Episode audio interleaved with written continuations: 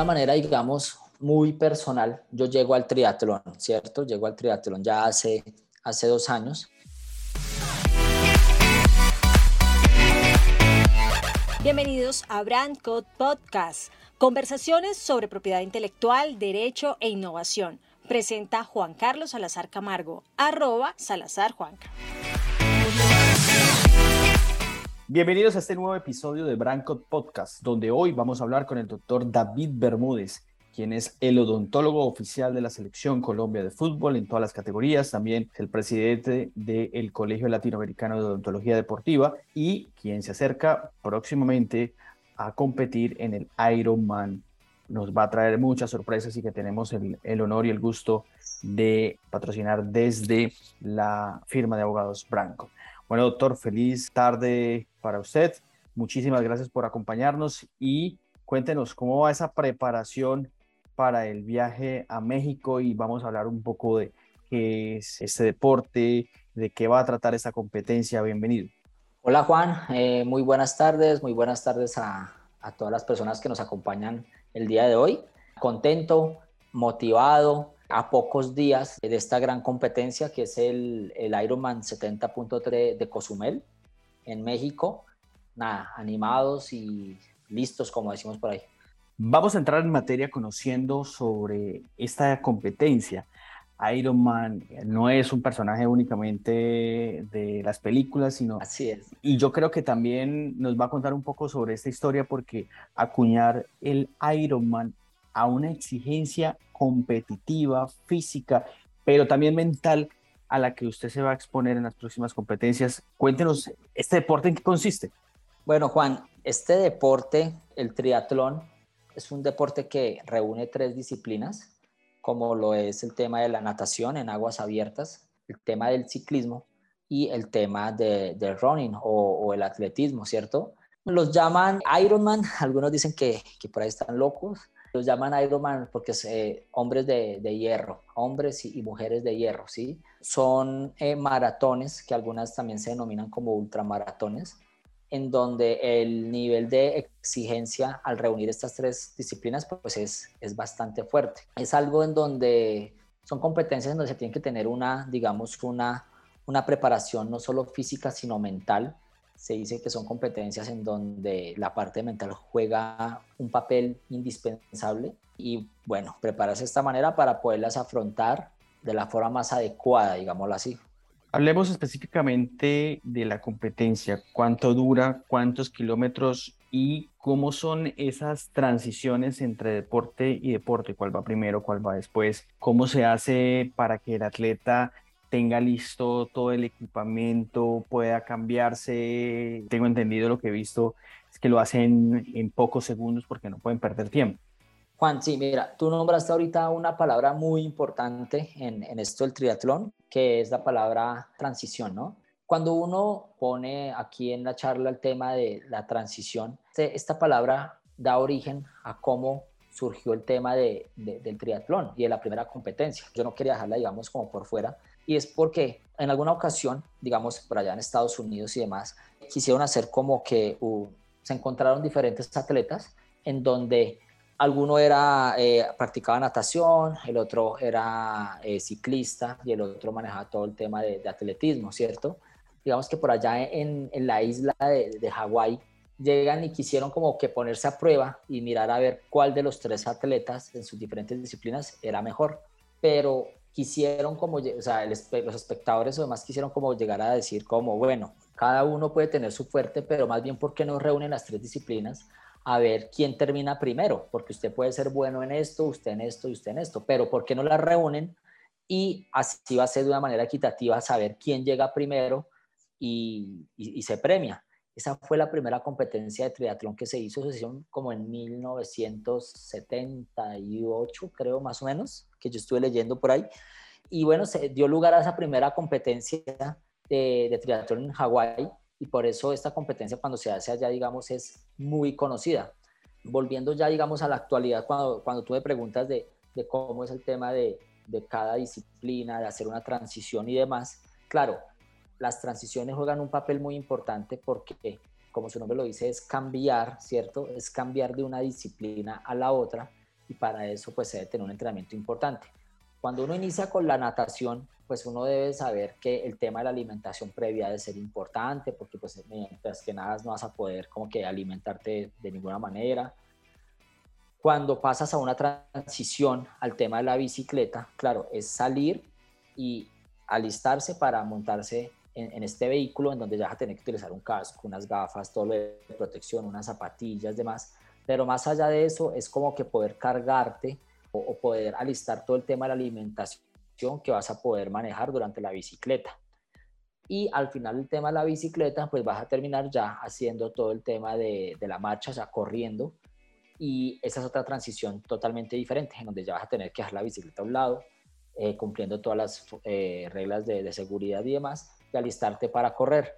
Todo esto se hace con un mismo traje, ¿cierto? Con un, con un mismo traje que debe cumplir algunas especificaciones, las cuales te van a permitir desenvolverte de la mejor manera en las tres disciplinas. Entonces, consiste en hacer estas transiciones de la forma más rápida para que no pierdas tiempo y puedas llegar en un muy buen lugar.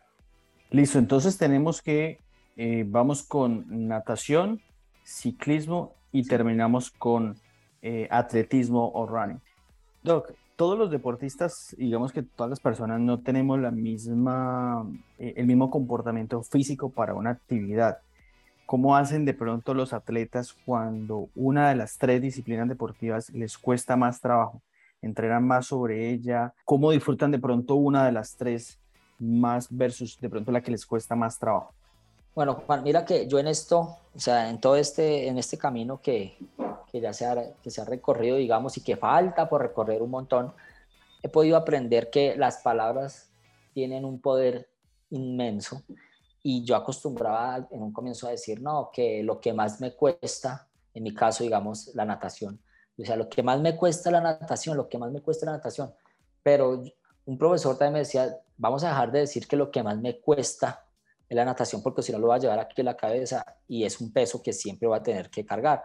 Entonces, cuando uno se da cuenta de pronto que tiene algún tipo de debilidad, digamos, inicialmente en alguna disciplina, pues lo más importante, obviamente, siempre siguiendo como que eh, las rutinas, los consejos y demás del entrenador, pero lo más importante es reforzar esa disciplina en la que de pronto no te sientes muy fuerte, llamémoslo así. En mi caso, donde no me sentía muy fuerte era el tema de la natación, por ser el tema de aguas abiertas y demás. Para las personas que a veces no, entienden aguas abiertas es nadar, digamos, en mar, en ríos, en un ambiente abierto, como se dice.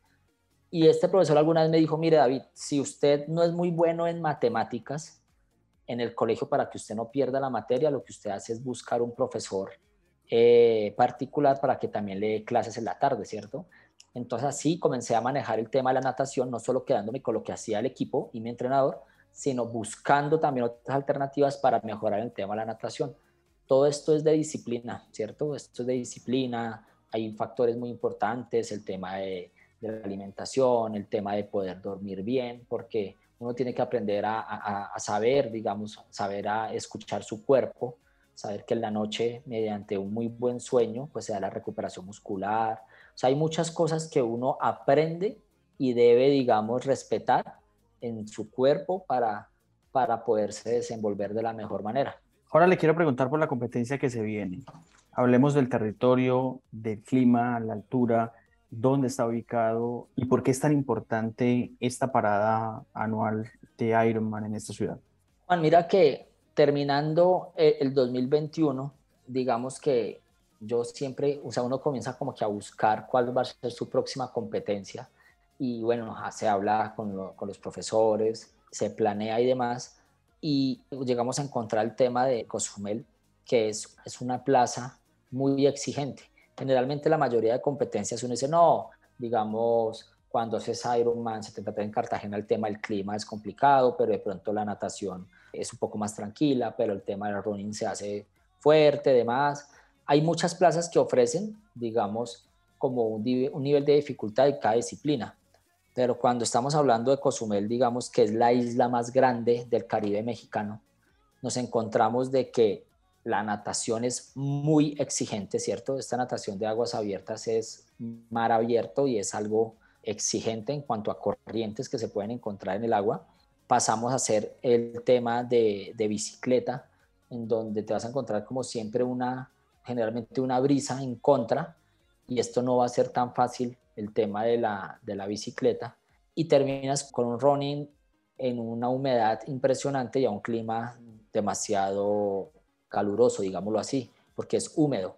Entonces se habla de que esta plaza reúne como todos los factores en cuanto a dificultad y por eso es una plaza tan apetecida por los triatletas, ¿listo? Porque el nivel de dificultad es bastante alto. Entonces, aparte de que Cozumel es un lugar muy turístico y demás, pero para el tema deportivo y más de triatlón, pues llamó mucho la atención y fue ahí donde decidimos hacer esta competencia del Ironman 70.3 en la versión 2022.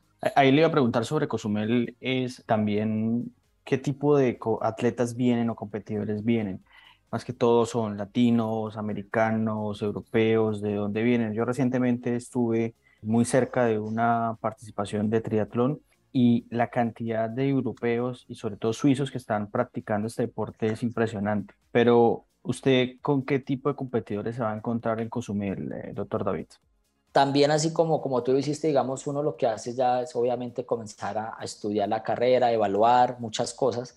Nos encontramos que hay participantes aproximadamente de 43 países, ¿sí? En donde encontramos europeos, asiáticos, latinoamericanos, todas las partes de, del mundo y bueno, pues esto hace más apetecida esa carrera, la hace, yo digo que el nivel de complejidad, digamos, aumenta y pues hay que meterle, hay que meterle porque vamos a tratar de dejar los colores de Colombia ya lo más alto y no, feliz, motivado, eso es motivado eh, al 100% a darla toda con, con todos estos competidores que vamos a encontrar. Bueno, de pronto para, para hablar sobre la preparación, el entrenamiento, entendería que hay que hacer gimnasio, hay que hacer buenos kilómetros y, todo eso, pero no sé, usted ya, ya ha participado en varias competencias. Cuando está como tal en la escena, ¿qué le viene por la cabeza y cómo hace para manejar ese tema de la cabeza de pronto el cansancio, compartir frustraciones, miedos, cualquier tipo de emoción o de, o de sentimiento que se pueda presentar en ese momento, doctor David? Juan, mira, digamos que para manejar esta, esa pregunta que, que me haces, uno tiene que saber que, digamos, eh, el triatlón, obviamente al, al reunir tres disciplinas diferentes, pues se hace ya algo muy complejo, ¿cierto? Pero el triatlón a su vez se puede dividir también por el tema de las distancias, ¿me entiendes? Porque las distancias en el triatlón no son las mismas siempre. Existen muchas distancias en el triatlón, pero generalmente uno se encuentra con distancias que son como un sprint, que es como la más corta. Después pasamos como a un olímpico. Finalmente vamos por una distancia media, que es la que nosotros vamos a hacer, que es un 70.3, se llama 70.3 porque esto suma 70.3 millas, ¿cierto? Y al final encontramos de pronto un, eh, un Ironman de larga duración o un Ironman full. ¿Esto porque yo lo nombro? Porque dependiendo, digamos, de, de, la, de la distancia que tú vayas a correr, pues así mismo es la complejidad del entrenamiento, ¿cierto? Digamos que para mí es muy importante no solo tener un entrenamiento físico, sino lo que yo te dije es acostumbrar al cuerpo también a comer bien, a descansar bien, a, eh, descansar desde temprano, a tener ciertos hábitos y demás. Yo creo que si uno comienza a cumplir todos estos requisitos o estos hábitos que te coloca generalmente un profesor, un entrenador y demás, pues vas a ir tomando esa confianza para poder desenvolverte muy bien en el día de la competencia. Eh, miedos o ansias o nervios, obvio, siempre van a existir porque yo digo que el día que uno deje de sentir esto es porque ya no le gusta hacerlo pero es un deporte en donde la cabeza juega un papel importantísimo. He visto competencias en donde los atletas por solo cabeza, como uno dice, por mente, digamos, pierden competencias, entran en pánico. Entonces es una competencia en donde, obvio, la cabeza juega un papel fundamental, pero yo digo que esto se, se, se logra con un muy buen entrenamiento. Siempre pongo el ejemplo, si tú tienes un examen de matemáticas. Una cosa es si estudiaste o si no estudiaste. Entonces, si uno se ha preparado y se ha entrenado de la mejor manera, creería que muy seguramente le va a ir bien, ¿cierto? Ya obviamente habrá otros factores que pueden llegar a interferir en tu competencia, pero los principales son estos. Para mí juega un papel indispensable el tema de, de la familia, el tema siempre por delante de Dios y encomendarse siempre a Él para que, para que a uno le vaya muy bien este tipo de competencias y trato siempre de que, de que por lo menos mi familia me, me acompañe en estas competencias porque eso es, eso es gasolina extra. Cuando uno ya va a las últimas corriendo o algo así, este tipo de acompañamientos son vitales en este tema de la cabeza, como tú dices. Pero de todas maneras, en su historia hay algo particular, porque pues usted, si bien es cierto, de pronto no es un atleta de alto rendimiento, es un deportista, podemos decirlo, digamos, desde el buen sentido de la palabra, aficionado. Usted le dedica mucho tiempo al entrenamiento, le dedica mucho tiempo y concentración a la competencia, pero no deja a un lado ni la academia ni tema profesional de atender pacientes, de atender jugadores. Ahí, ¿cómo entra también como dosificar el tiempo y las cargas para poder tener un buen entrenamiento, porque digamos que entre las competencias es fundamental también tener un buen descanso. Entonces, ¿cómo llega a equilibrar usted esos tiempos, David? Juan, miren, yo quiero contarles a todas las personas que por acá nos están escuchando, y es que de una manera, digamos, muy personal, yo llego al triatlón, ¿cierto? Llego al triatlón ya hace, hace dos años en donde, digamos, encontré en el deporte un apoyo muy importante para poder llevar, saber llevar muchas cosas personales que cualquier persona puede llegar a presentar, de trabajo, eh, en el hogar, demás. Esto lo cuento porque porque siempre tiene que haber una motivación para hacer algo, ¿cierto? Siempre tiene que estar presente esta motivación. Y en esa motivación, justo, digamos, yo les cuento que yo siempre digo que Dios, Dios puso en el camino a, a mis amigos de Branco y ellos llegan en algún momento a buscarme y me dicen, como, oiga David, estamos buscando, queremos, digamos, como que patrocinar un atleta eh, este año y demás. Entonces yo les digo como que, ve, pero yo no conozco a nadie como para presentarles que ustedes vengan a ver qué futbolista. Entonces se reían y me decían, no, es que estamos buscando pueblo apoyar a usted. Entonces yo les decía, no, están locos, están locos porque yo soy odontólogo, yo me dedico a todo el área de la salud y al área administrativa también con lo del colegio que por ahí Juan contó que yo fundé y demás. Pero no, están locos. O sea, yo no, soy ningún atleta de alto rendimiento como para, como para patrocinar.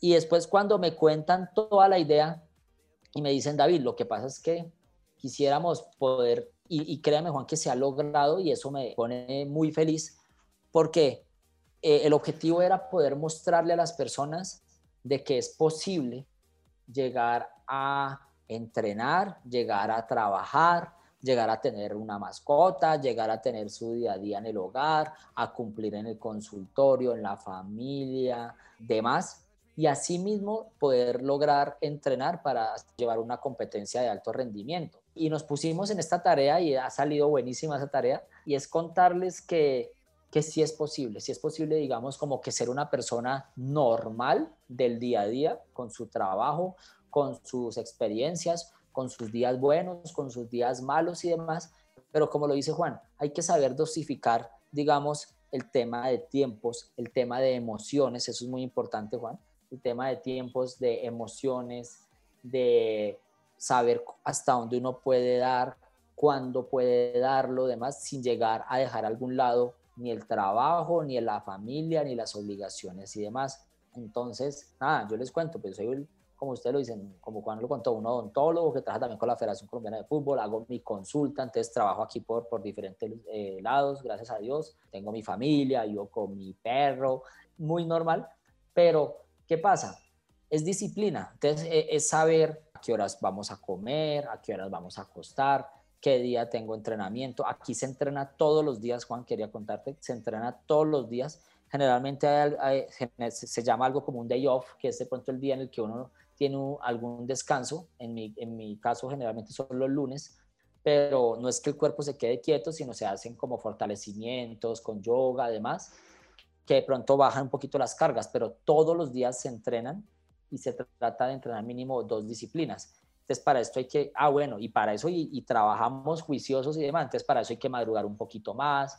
De pronto el tema social sí se limita un poco, pero yo siempre he dicho que hay que sacarle tiempo a todo y lo más importante es que hay que ser feliz con lo que uno hace.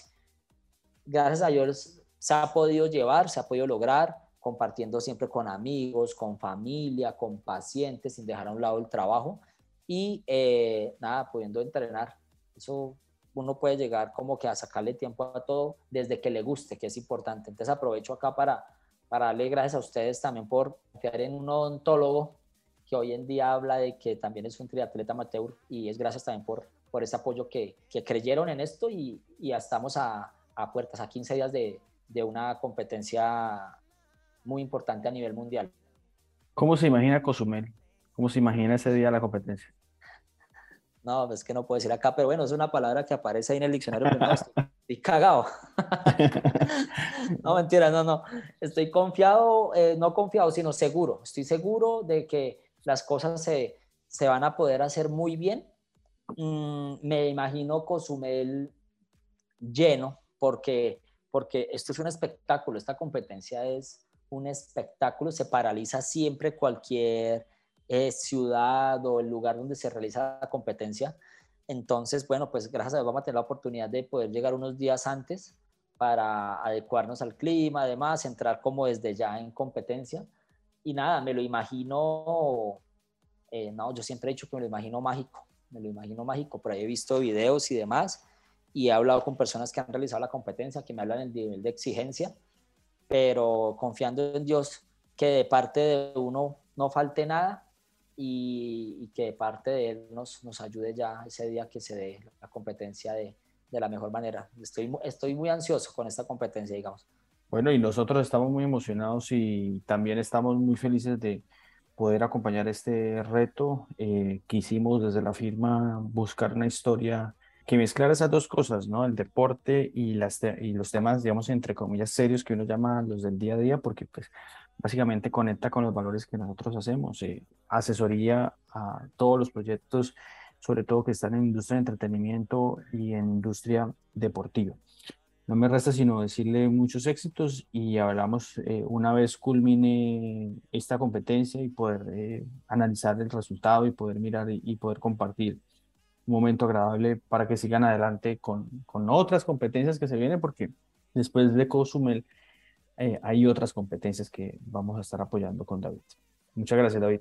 Juan, no, a ti muchas gracias. Lo que acabas de nombrar, importante porque no solo vamos a estar en Cozumel, sino vamos a estar también en el Ironman 73 de Cartagena en diciembre 4.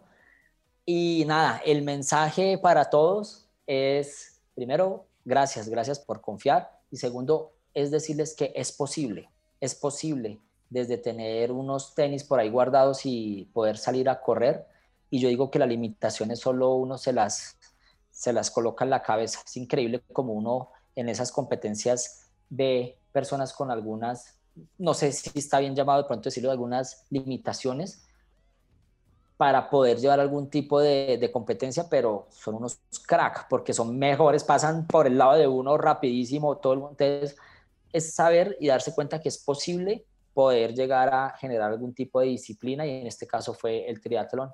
Entonces, nada, Juan, invitarlos a que estén muy pendientes también de, de las redes de Branco, de, de, mis redes y demás, porque ahí vamos a estar mostrando muchas cosas de, del día de la competencia y bueno, ya estos días antes que, que son pocos. Muchas gracias, Juan, por, por invitarme y, y, por el apoyo. Perfecto, muchos éxitos. Entonces, David, nos vemos en la competencia, vamos a, estarlo siguiendo y que sean muchos éxitos los que se vengan después de, de esta parada internacional. Y yo estoy muy contento de poder eh, eh, patrocinar a un deportista que nos va a hacer eh, quedar muy bien a nivel internacional, en este caso en el Ironman de Cozumel 2022. Un abrazo y sigan con más en este podcast de Branco.